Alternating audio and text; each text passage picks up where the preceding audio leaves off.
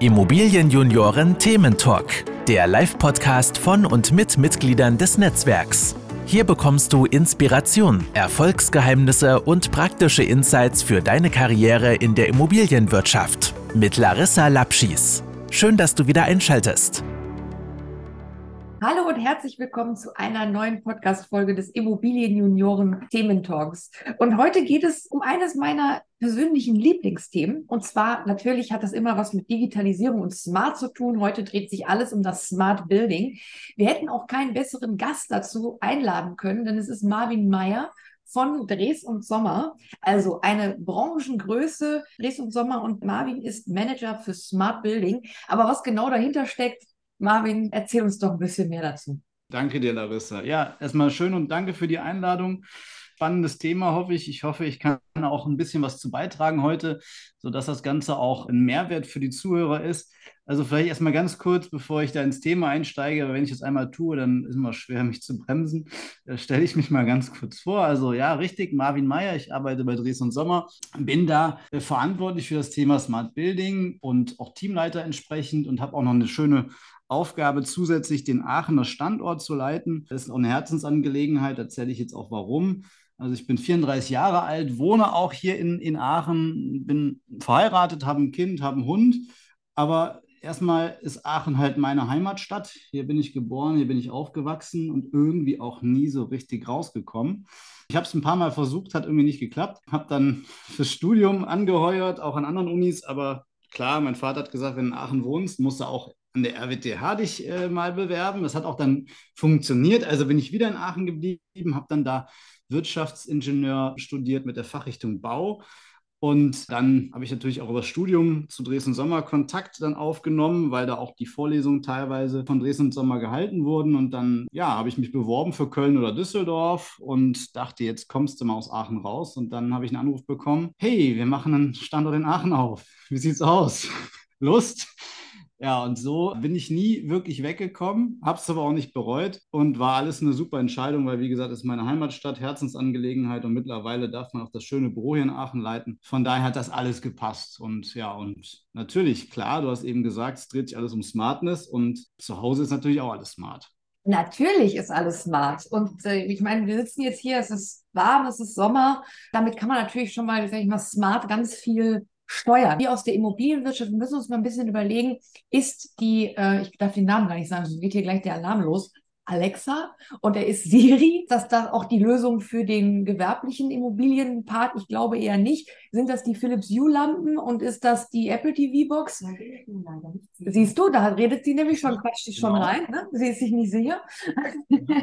Aber das ist ja jetzt nicht das, wovon du sprichst, wenn du über Smart Building bei Dres und Sommer redest. Nee, das ist so. Also jetzt einem Kunden einen Alexa auf den Tisch zu setzen und in die Steckdose zu stecken, das wäre dann doch etwas zu einfach tatsächlich. Wobei man muss einfach sagen, äh, Smart Home geht schon in die richtige Richtung. Also das ist nicht weit voneinander weg, hat aber halt natürlich ein paar unterschiedliche, wie soll ich sagen, Intentionen, Ausprägungsstufen. Aber also im Endeffekt erstmal cool, dass du auch bei dir Alexa hast. Ich habe das, wie gesagt, auch. Und das Spannende an Alexa ist ja, und dann sind wir auch direkt schon in der Überleitung zum Smart Commercial Building, wenn man so will, nennen wir es mal so. Alexa hat ja die Eigenschaft, zu Hause haben wir ja meistens, du hast gerade gesagt, Philips Hue-Lampen, wir haben vielleicht eine Jalousiesteuerung, keine Ahnung, von Bosch. Äh, will jetzt ja gar keine Schleichwerbung machen, aber äh, so ist es ja ganz oft. Ja, dann fährt da noch ein Rasenroboter rum und, und keine Ahnung, ein Saugroboter und irgendwie die Haushaltsgeräte sagen mir auch per Push-Nachricht, wann sie, wann sie fertig sind. Marvin, ich kann jetzt meinen Backofen unten anmachen. Ne? Also wenn ich jetzt da die Lasagne schon vorbereitet reingestellt hätte, würde ich jetzt sagen, hier, bitteschön.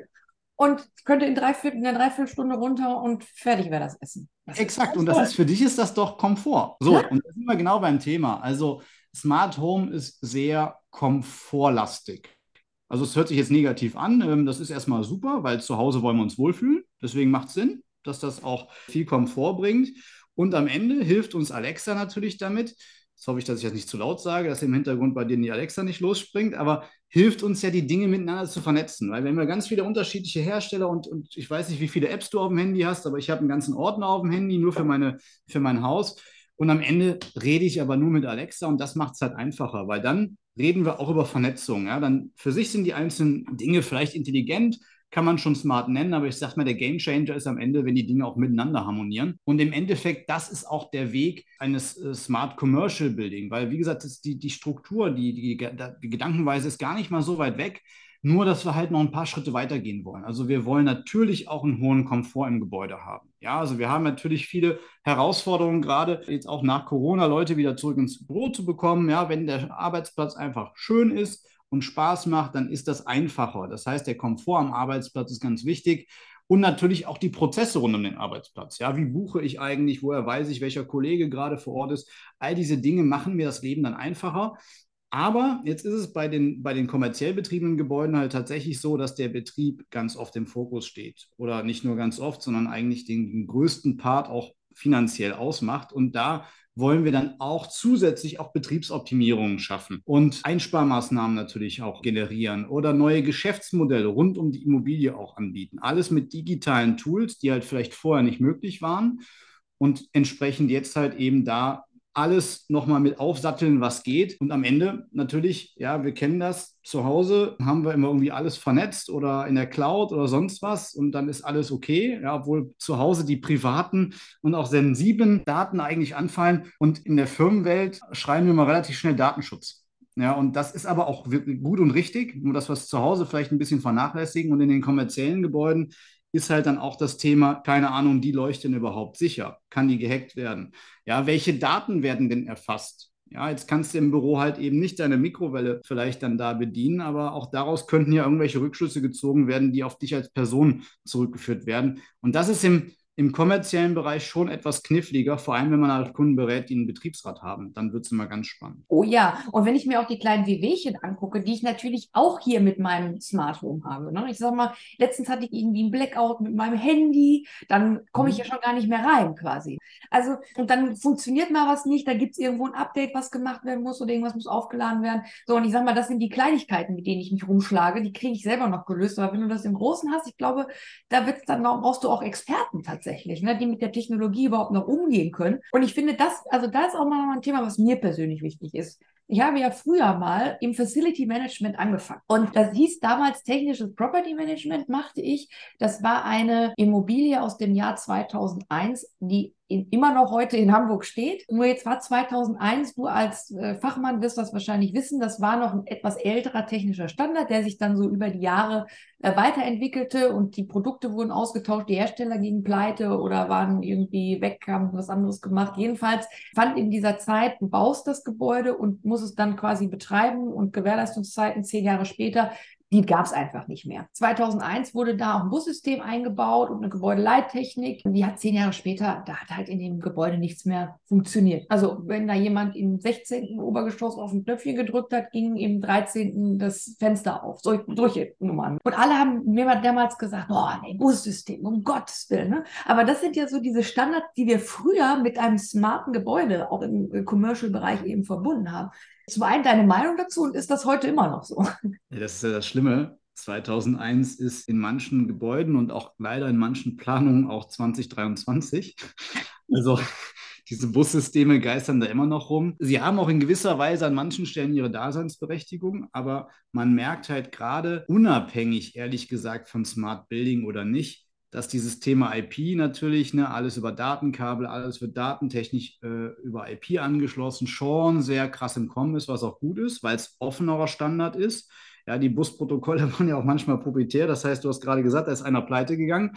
Dann hast du gedacht, okay, nimmst einen anderen, ja, stirbst jetzt den einen, äh, äh, haben sich nicht verstanden. Ja, und das ist natürlich bei den offenen IP-Protokollen schon ein bisschen besser und das muss es auch sein, weil natürlich, das muss man auch sagen, dadurch, dass es sich alles so digitalisiert, wird es auch viel schnelllebiger. Ja, der Markt wird schnelllebiger. Ja, vielleicht kennst du es, wenn du dir im Mediamarkt einen Laptop kaufst, ja, dann kostet er heute 500 Euro, morgen 300 Euro weil er schon wieder alt ist. Und so ähnlich ist das natürlich in dieser Welt auch. Jetzt kannst du aber in einem kommerziellen Gebäude nicht jeden Tag die Sensoren oder sonstiges austauschen. Das geht ja auch nicht. Das heißt, an der Stelle musst du halt wirklich dafür sorgen, A, dass du halt natürlich einen Weitblick hast und das Maximale zum Planungsstand rausholst, weil wenn du planst, hast du ja manchmal noch drei Jahre, bis das Gebäude dann wirklich bezogen wird. Das sind ja Jahrzehnte für die IT, so gesehen. Und dann musst du halt auch wirklich schauen, dass alles kompatibel zueinander ist, weil sonst baust du dir nämlich genau das, ein nicht zu betreibendes Gebäude, wo du irgendwann sagst, oh, hier funktioniert gar nichts mehr. Ja, jetzt haben wir hier eine tolle Gebäudeautomation vor zehn Jahren eingebaut, aber jetzt gerade ist äh, schwierig. Das darf es halt nicht sein und das macht es natürlich, also das wird ein Stück weit noch komplexer, weil die, die Technologie und die Technisierung des Gebäudes höher wird, aber gleichzeitig auch wieder einfacher, weil alles offener und vernetzter wird. Das ist halt, also am Ende sind wir jetzt gerade in so einem Change und den müssen wir, glaube ich, noch alle mitmachen. Und wenn wir den haben, dann wird es auch tatsächlich da etwas, da können wir auch ein bisschen durchatmen dann an der Stelle. Trauen sich das aus deiner Sicht genügend Immobilieneigentümer heute zu sagen, komm, wir machen jetzt mal wirklich ein tolles, smartes, neues Gebäude? Ja, also trauen schon auch. Also man muss ganz ehrlich sagen, wir wären auch schon vor ein paar Jahren länger in der Lage gewesen, vernetzte Gebäude zu bauen. Und technisch ist das alles gar kein Thema. Am Ende ist der Faktor Mensch das Problem. Ja, die Kommunikation, trauen wir uns daran, machen wir es noch komplizierter. Die Inbetriebnahmen laufen doch eh schon immer länger als geplant bringen wir jetzt noch mehr Technik rein. Also am Ende ist es dann doch auch sicherlich ein Thema des Trauens, was aber relativ gut natürlich immer über Mehrwerte auch entschärft werden kann. Ja, also wenn man einfach zeigt, ja, es ist sicherlich jetzt vielleicht ein kleiner jetzt in der Phase Schritt mehr, weil es noch nicht hundertprozentiger Stand der Technik ist. Aber wenn du das jetzt tust, dann hast du die und die Effekte, die und die Vorteile.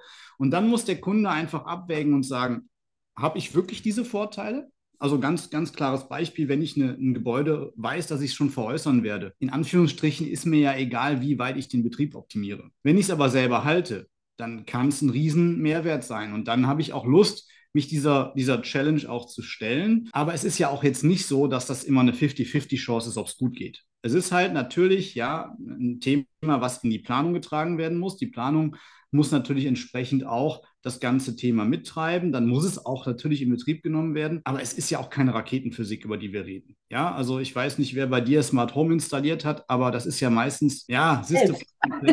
ja, das, das, das, das kann man einfach. Klar, im kommerziellen Sinne ist das schon natürlich etwas komplexer, weil in der Inbetriebnahme Datenpunkte zugeordnet werden müssen und so weiter. Aber nichts was außerhalb der derzeitigen Leistung liegt. Also es ist ein Umdenken, aber es ist jetzt nicht, dass du dafür neue Personalien brauchst. Ja, also dass du jetzt einen, einen Smart Building Commissioning Officer brauchst oder sowas. Also der kommt äh, noch. Ja, ja, Irgendwie versuchen die Dienstleister ja auch Geld zu verdienen am Ende. Aber es ist jetzt wirklich dann kein Hexenwerk an der Stelle. Und ich meine, wir sind ja auch noch nicht in der, in der Endstufe der ganzen Thematik. Ne? Also du hast es ja gerade angesprochen.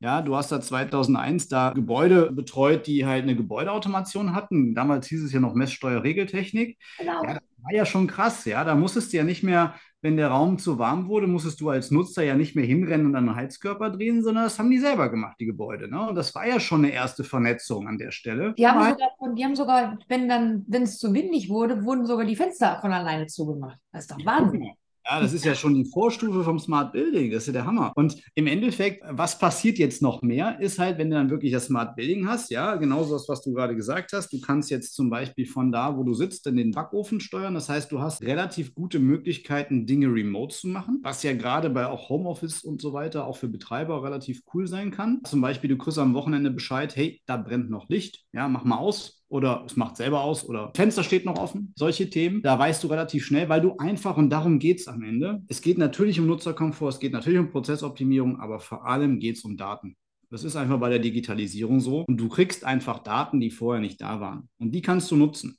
Die musst du aber auch nutzen. Das ist so. Und Marvin, ich muss dir, also bevor wir, ich möchte unbedingt von dir ein paar existierende oder bald existierende Projektbeispiele hören. Aber jetzt habe ich gerade letztens mit jemandem aus der Bürovermietung gesprochen, der sagte, er hat mal nach einer Quelle gesucht für die aktuellen Belegungsquoten im Büro. Und mhm. dann hat er Quellen gefunden, auch von seriösen Anbietern von Informationen für die Branche.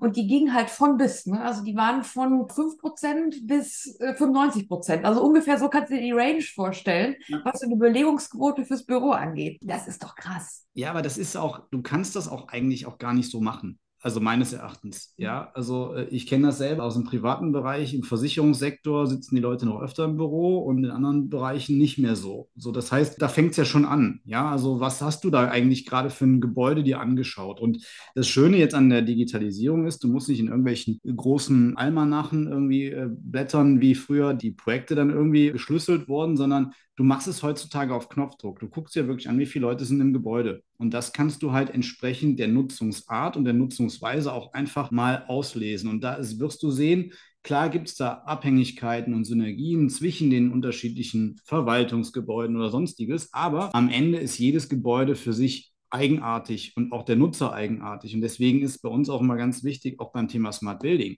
Es gibt nicht das Smart Building. Das wäre falsch, weil Smart ist immer nur das, was ich als smart empfinde. Und wenn ich jetzt halt eben ganz andere Bedarfe habe, dann ist ganz schön, wenn da blinkende Sensoren sind oder ich eine App habe oder sonstiges. Aber wenn es nicht nutzt, dann ist es für mich nicht smart. Und deswegen ist es immer ganz wichtig, wirklich zu schauen, wer ist der Nutzer? Ja, was ist für eine Nutzungsart? Ja, also natürlich klar, gar keine Frage, äh, ist ein, ist ein smartes Hotel anders als ein smartes Office. Ja, das hat ganz andere Funktionen, ganz andere, wir nennen das immer Use Cases. Also was machst du eigentlich mit dem ganzen Zeug? Und an der Stelle natürlich nicht nur das zu sagen, was ist die Nutzungsart, sondern was ist der Nutzer an sich. Also sitzen in dem Gebäude hauptsächlich Rechtsanwälte. Die haben einen ganz anderen Bedarf an smarte Themen und Prozessoptimierung im Alltag, am Arbeitsplatz, als ein Startup vielleicht. Und, und das muss man sich schon angucken, wenn man wirklich da den, den richtigen Grad an Digitalisierung auch haben will, dann muss man sich vorher anschauen, für wen baue ich das. Natürlich sollte man es immer flexibel halten, sonst verbaut man sich es auch, wenn der Mieter mal auszieht. Aber man sollte es schon so durchdenken, dass man alle Möglichkeiten sich einmal anschaut und überlegt, was macht eigentlich Sinn, auch an der Lage her. Ja, wenn ich da einen super ÖPNV-Punkt habe, dann brauche ich vielleicht keinen Mobilitätshub in meinem Gebäude einzubauen. All solche Themen sollte man vorher einmal betrachten, bevor man dann über smarte Lösungen denkt. Also immer aus dem Prozess heraus dann zu überlegen, wie optimiere ich den und welche Technik brauche ich dafür. Wenn man das nicht macht, dann kann es halt sein, jetzt habe ich gerade über Daten gesprochen, dass du dir ganz viele Daten auch generierst und am Ende gar nicht weißt, was du damit machst. Und das ist halt schade, weil dann hast du auch Geld investiert, sammelst Daten und eigentlich bist damit beschäftigt, die zu löschen, weil du gar nicht weißt, was tue ich damit, wofür tue ich das und vor allem, wer tut's. Also du hast in der Organisation da gearbeitet. Ihr werdet damals ja wahrscheinlich gar nicht darauf eingestellt gewesen, jetzt plötzlich auf Knopfdruck äh, zu sehen, wie die Fläche belegt ist. Und was mache ich damit? Nein, ja? so weit war das. das sich aneignen oder auch verstehen. Und wenn man das nicht braucht, ja, wenn man diese Infos nicht braucht, weil man eh, keine Ahnung, Zellenstruktur hat, feste Arbeitsplätze, wie auch immer, dann auch keine Daten generieren, denke ich mir. Dann denke ich, bei Daten denke ich immer, haben ist besser als brauchen. Stimmt, ja. Irgendwann brauchst du sie nämlich dann doch und dann erheb sie mal. Also ich finde das auch immer toll. Dann kriege ich auch immer solche Fragen gestellt, ja, kannst du uns da und dazu Informationen geben? Und denke immer, nee, da hatte ich bislang noch keinen Fokus drauf, habe die Daten nicht erhoben. Blöd, ne? Aber ja, wenn sie. Ja, aber das ist richtig. Haben ist besser als brauchen. Ja, die Frage ist halt immer, wie du es am Ende machst. Wenn du dir anguckst, was du wirklich an, an Prozessen hast, welche Nutzer du hast und was daraus für Rückschlüsse zu ziehen sind, welche Digitalisierungsfunktionen lustig und schön sind, dann kannst du aber auch im Zweifel Dinge vorrüsten. Wichtig ist halt nur, du musst ihn nicht zwingend direkt scharf schalten und vor allem darfst du nichts verbauen. Wenn ihr was verbaust heutzutage, gerade weil es so schnelllebig ist, weil jeden Tag neue Möglichkeiten aus dem Boden schießen, tut das halt weh, weil du baust halt ja für, für 50 Jahre. Ja, und du baust vor allem auch für Generationen, die jetzt noch kommen. Und wir merken es ja, glaube ich, gerade selber, dass so die Generation, die jetzt gerade kommt, ein ganz anderes Verständnis vom Arbeitsplatz und auch vom Arbeiten per se hat. Und auf all solche Dinge musst du dich halt einstellen können. Und da helfen halt eben solche, solche Tools und, und Methoden halt schon auch aus. Das muss man sagen. Welche Tools? Jetzt bin ich gespannt. Jetzt willst du es genau wissen. Jetzt will ich das genauer wissen. Jetzt willst du es genau wissen. Also, du hast ja auch gefragt nach, nach Projektbeispielen. Also, es gibt echt einige Projekte, die wir jetzt schon umgesetzt haben und die sind auch alle echt spannend. Und vielleicht fange ich mal so an. Erstmal war echt für mich ganz krass zu sehen, wie viel Psychologie das Thema eigentlich ist. Ja, also es ist kein Ingenieurwesen mehr an der Stelle. Natürlich muss am Ende auch funktionieren, aber es ist halt ein Change ja, weil die Bauindustrie ja auch doch sehr konservativ ist. Ja, und wenn ich halt einem Kunden sage, hey, lass den Lichtschalter weg, kannst du Geld sparen, brauchst du nicht mehr, dann wird er schon nervös, schon im ersten Gespräch. Und da ist echt wirklich, musst du dich ganz krass auf den jeweiligen Gegenüber einlassen, weil du hast unterschiedliche Kunden in der, in der, in der Industrie, in der Bauindustrie. Du hast große Corporates, die bauen meistens für sich selber. Die finden das cool, die gucken sich genau aus, was können meine Mitarbeiter gebrauchen und setzen das um. Dann hast du aber auch vielleicht Projektentwickler, die sagen, okay, ich will jetzt irgendwie schauen, dass ich vielleicht meinen Mietzins erhöhe oder halt die Verkaufsmarge erhöhe, weil ich halt eine innovative, zukunftsfähige Immobilie gebaut habe. Ja, dann gibt es den nächsten, der sagt, boah, ich sitze hier gerade, weil mein Firmensitz ist vielleicht in einer Lage, wo eigentlich jetzt nicht die High Potentials arbeiten wollen. Ich brauche hier, ne, man sagt immer so schön War for Talents. Ich muss hier eine, eine, ein Gebäude haben, wo alle arbeiten wollen. Ja, ich muss das über den Weg lösen. Also du hast halt ganz, ganz unterschiedliche Intentionen und Herangehensweisen in das Thema. Und natürlich ist ja logisch, dass daraus dann auch ein anderer Blumenstrauß an Funktionen abfällt, wobei viele natürlich sehr ähnlich sind. Und das haben wir in unterschiedlichsten Projekten umgesetzt. Also unser erstes Projekt war der Cube in Berlin. Das ist direkt am Hauptbahnhof auf dem Washingtonplatz oder Kennedyplatz, will ich nichts Falsches sagen, aber auf jeden Fall. Das kennen die meisten, ne? Wenn du aus dem Hauptbahnhof rausfällst, dann stehst du ja. Der fällt auf, ja, da läufst Ja. du gegen. Und das, das war echt ein riesenspannendes Projekt und da sind wir auch echt dankbar, dass der Kunde uns damals das Vertrauen gegeben hat, weil er war damit Trendsetter. Ja, weil das, da war es noch richtige Pionierarbeit. Ich will nicht sagen, Jugend forscht, weil wir wussten schon, was wir tun, aber es gab es so in dem Stile noch nicht. Das war dann halt wirklich so der Startpunkt und dann haben wir, und das war ein Multitenant-Gebäude, also ganz unterschiedliche Mieter, also musste auch wirklich für jede Mieteinheit, wenn du so willst, ein eigenes Digitalisierungskonzept überlegen. Und dann hatten wir halt so ein Projekt, das war auch tatsächlich mein Lieblingsprojekt, war auch mein erstes Projekt, das war das Chip in Köln. Und da haben wir uns auch richtig austoben dürfen, weil der Geschäftsführer damals sagte, hey, das ist für meine Mitarbeiter und wir sind halt ein junges, dynamisches Unternehmen. Eigentlich fühlen wir uns noch wie ein Start-up. Wir lassen es jetzt mal knallen. Und genau das fand ich so toll, einfach zu sagen, du kannst es mal ausleben, weil er hat natürlich die ganzen Mehrwerte dahinter gesehen, aber erstmal fand er es cool. Er wusste, das ist die Zukunft. Er hat das einfach mal gemacht, weil er sagt, meine Mitarbeiter sind mein teuerstes Gut und die sollen sich einfach wohlfühlen und so weiter. Und das war ganz cool. Und dann haben wir halt eben angefangen, wirklich in diesen Projekten auch viel mit dem Kunden zu erarbeiten. Lustig ist halt immer, wie gesagt, wir machen so eine Prozessberatung. Das heißt, wir gucken uns an, was braucht der Kunde oder wie arbeitet der Kunde und wo könnte es optimiert werden. Und erst dann überlegen wir uns, welche Technik daraus fällt und, da, und welcher Use Case am Ende auch sinnvoll ist. Und dann kommen da ganz unterschiedliche Sachen raus. Ne? Also zum Beispiel gibt es halt Projekte, wo rausgekommen ist, dass die Reinigungskosten unfassbar hoch sind. Vor allem jetzt zu Corona-Zeiten, als das Büro leer stand, wurde trotzdem gereinigt in Teilen.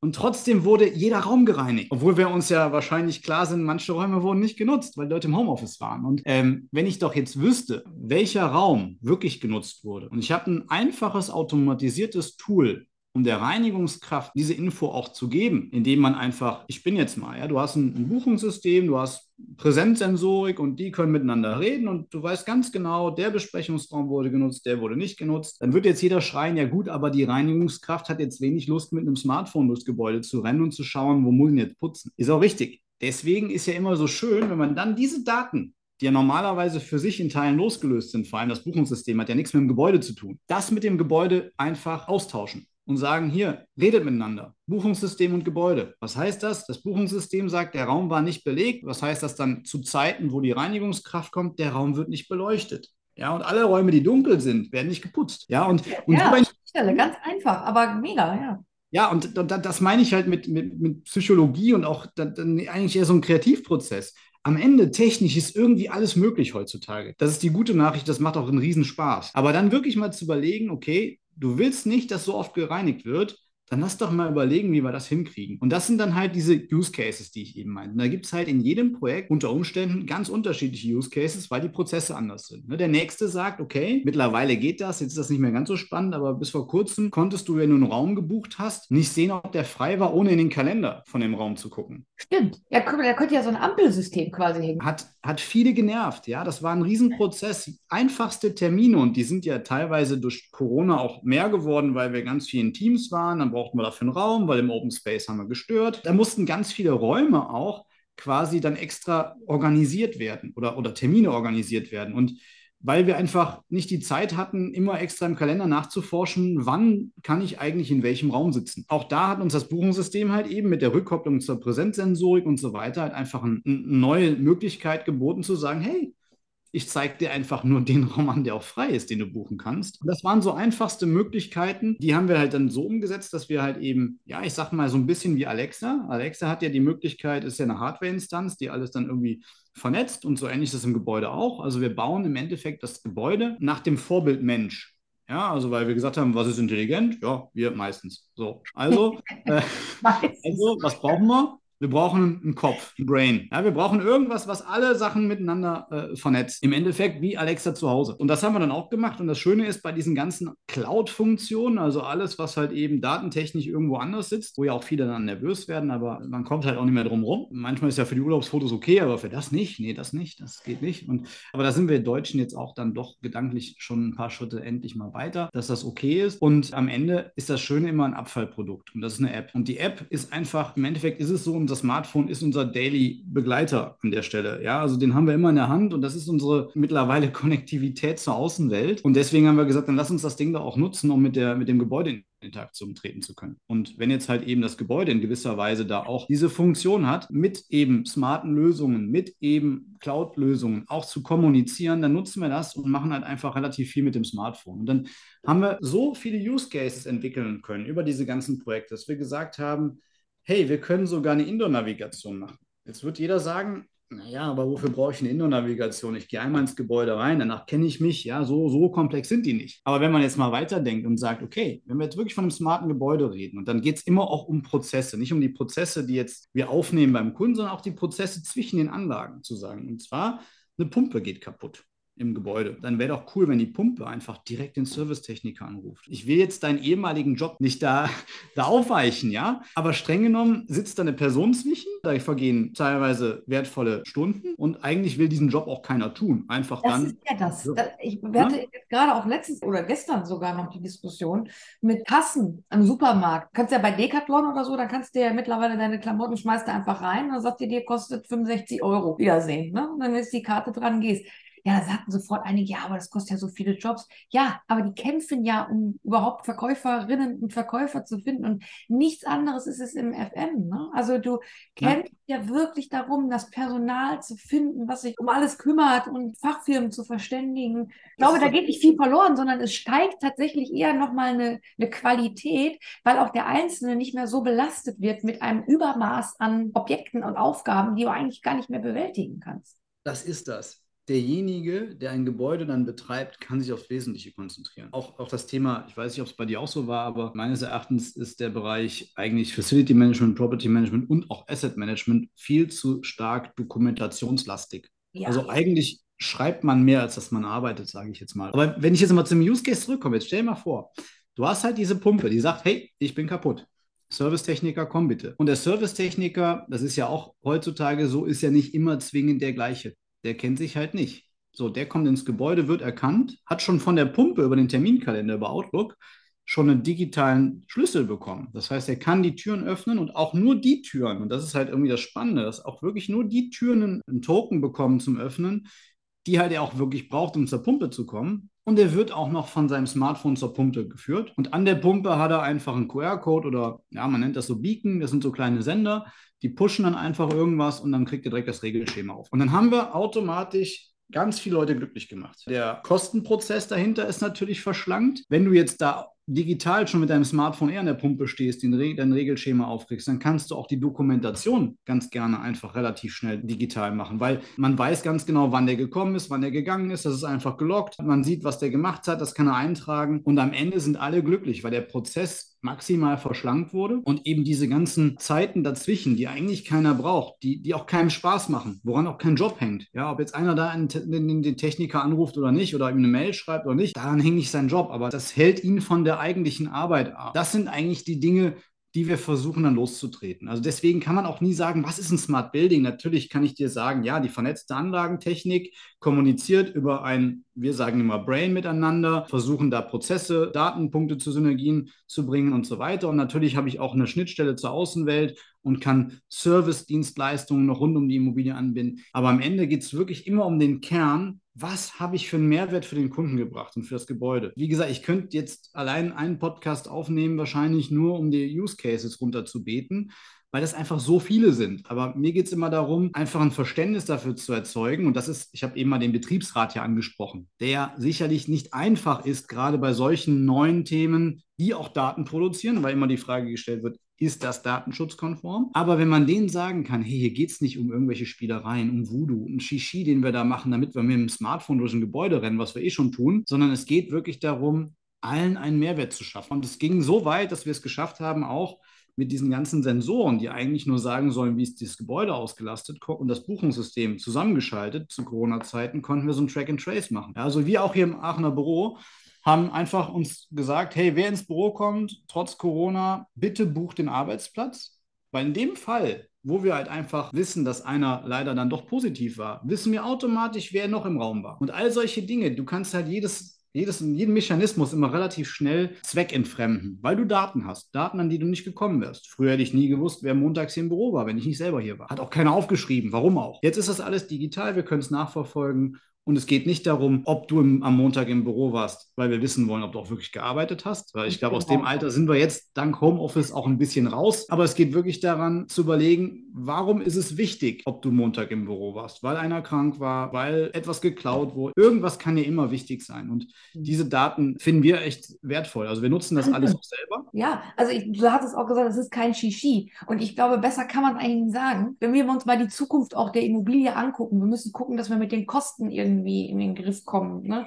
Ob es jetzt Nebenkosten sind, ob es Mieten sind, die Dienstleister müssen irgendwie alle noch überleben. Und wenn ich mir heute mal so den gesamten Immobilienbetrieb vorstelle, wie viele Menschen davon mit, ja, ich sag mal, leben müssen. Das ist ja, das ist ja irre. Das muss ja erstmal so eine Quadratmeter Miete überhaupt einspielen, um das Ganze weiter betreiben zu können. Und da kann man mit einer, mit einem intelligenten Gebäude, kann man, ich glaube, auch für die Zukunft der Branche ganz, ganz viel bewegen. Und deswegen finde ich das so toll, wie ihr das, wie ihr das macht. Und wir haben ja ich sage mal, 98 Prozent des Immobilienbestands, jetzt mal so rein aus dem Bauch geschossen, ist doch bestimmt noch nicht digital, oder? Weniger noch. Wie gesagt, immer die Frage, wie du smart halt definierst. Jeder ja.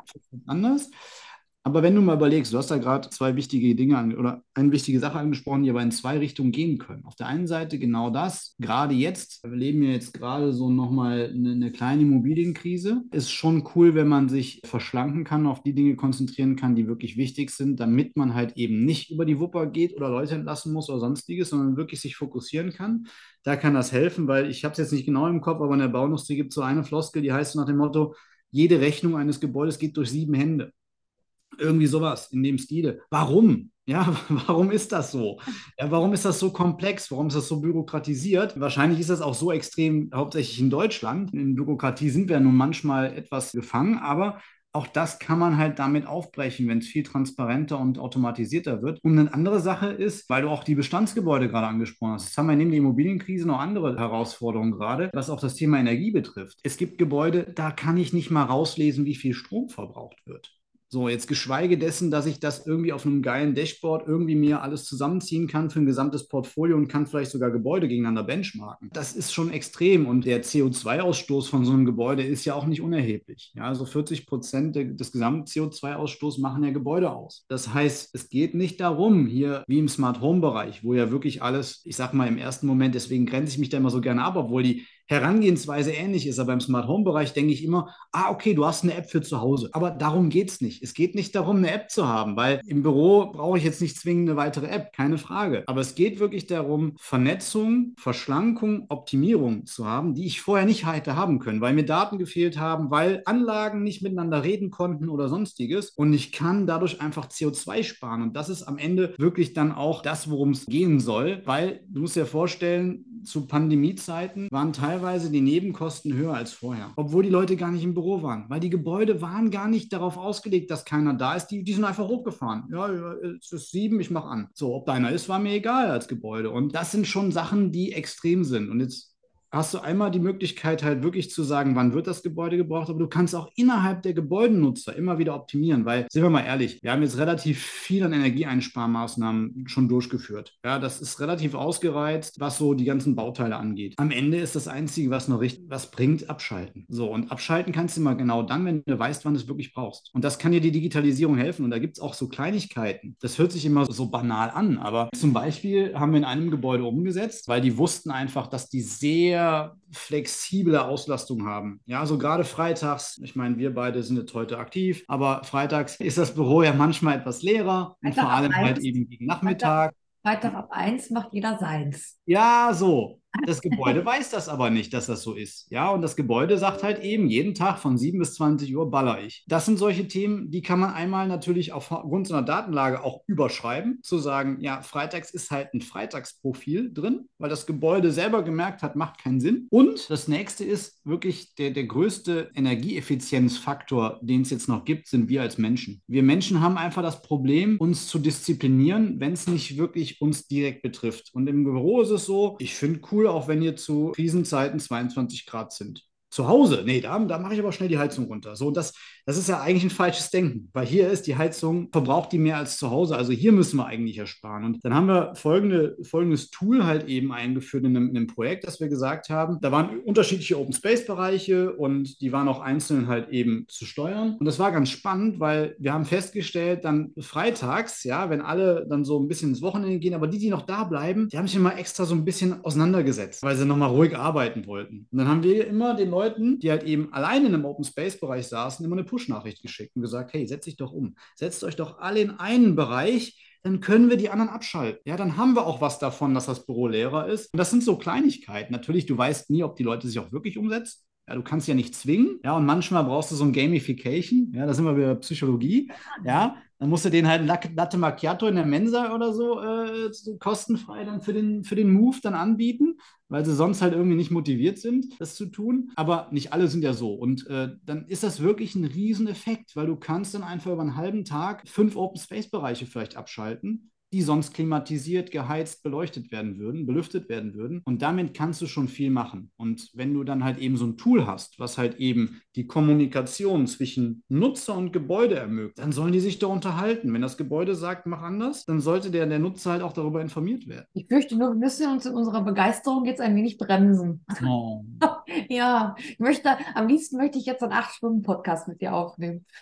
Ich habe einen Brückentag. Ja, genau. Wir haben jetzt eins. So. Ne? Nein, aber ich glaube, wir müssen so langsam leider zum Ende kommen.